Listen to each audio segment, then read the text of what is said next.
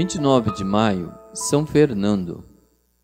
Fernando nasceu em 1198, na Espanha, filho de Afonso e primo de São Luís, rei de França. Com 18 anos, subiu ao trono de Castela.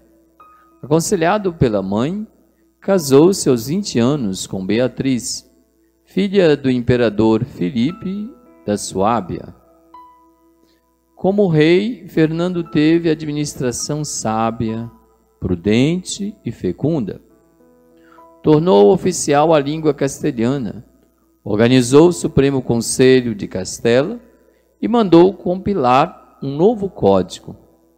Favoreceu a fundação de várias universidades, entre as quais a mais famosa, a de Salamanca, ainda em plena atividade.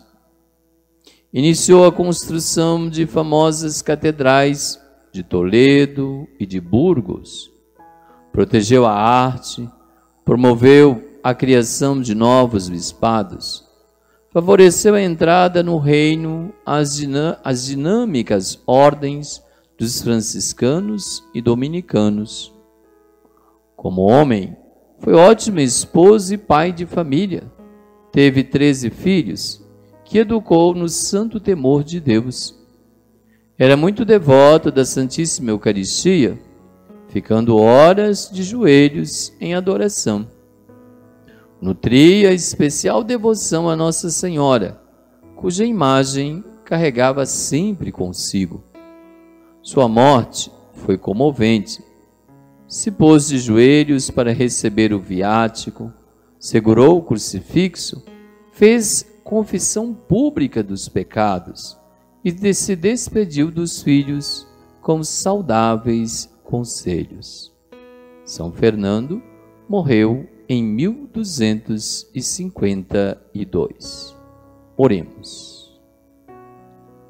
Ó Deus, que destes a São Fernando a graça de governar com justiça e caridade, para o bem de seu povo e de seu país, dai também a nós a graça de governar nossas vidas com amor, justiça e verdade, para que sejamos felizes e façamos felizes aqueles que convivem conosco. Por nosso Senhor Jesus Cristo, vosso Filho, na unidade do Espírito Santo, Senhor esteja convosco. Abençoe-vos o Deus Todo-Poderoso, Pai e Filho e Espírito Santo. Levai a todos a alegria do Senhor ressuscitado. E de em paz, e o Senhor vos acompanhe.